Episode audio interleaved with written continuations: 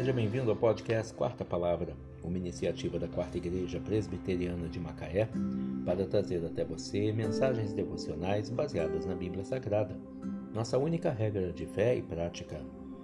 Neste domingo, 1 de maio de 2022, veiculamos a quarta temporada o episódio 178, quando abordamos o tema A Testemunha Verdadeira e a Testemunha Falsa.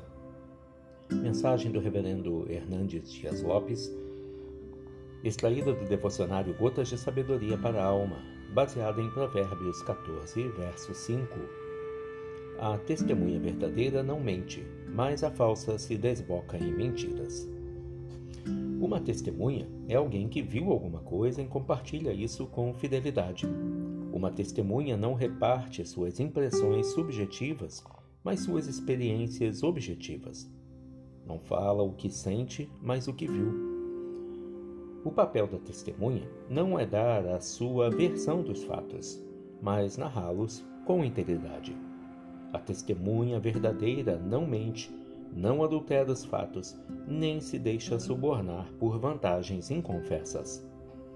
Jesus foi condenado pelo sinédrio judaico porque os próprios juízes contrataram testemunhas falsas para acusá-lo.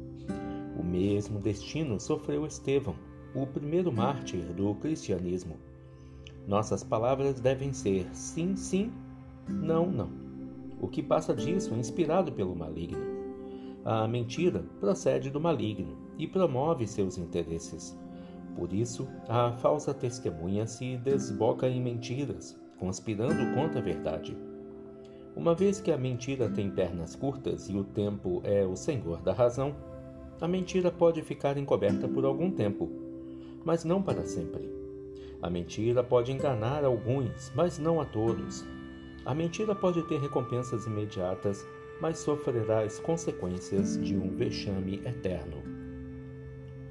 A testemunha verdadeira não mente, mas a falsa se desboca em mentiras.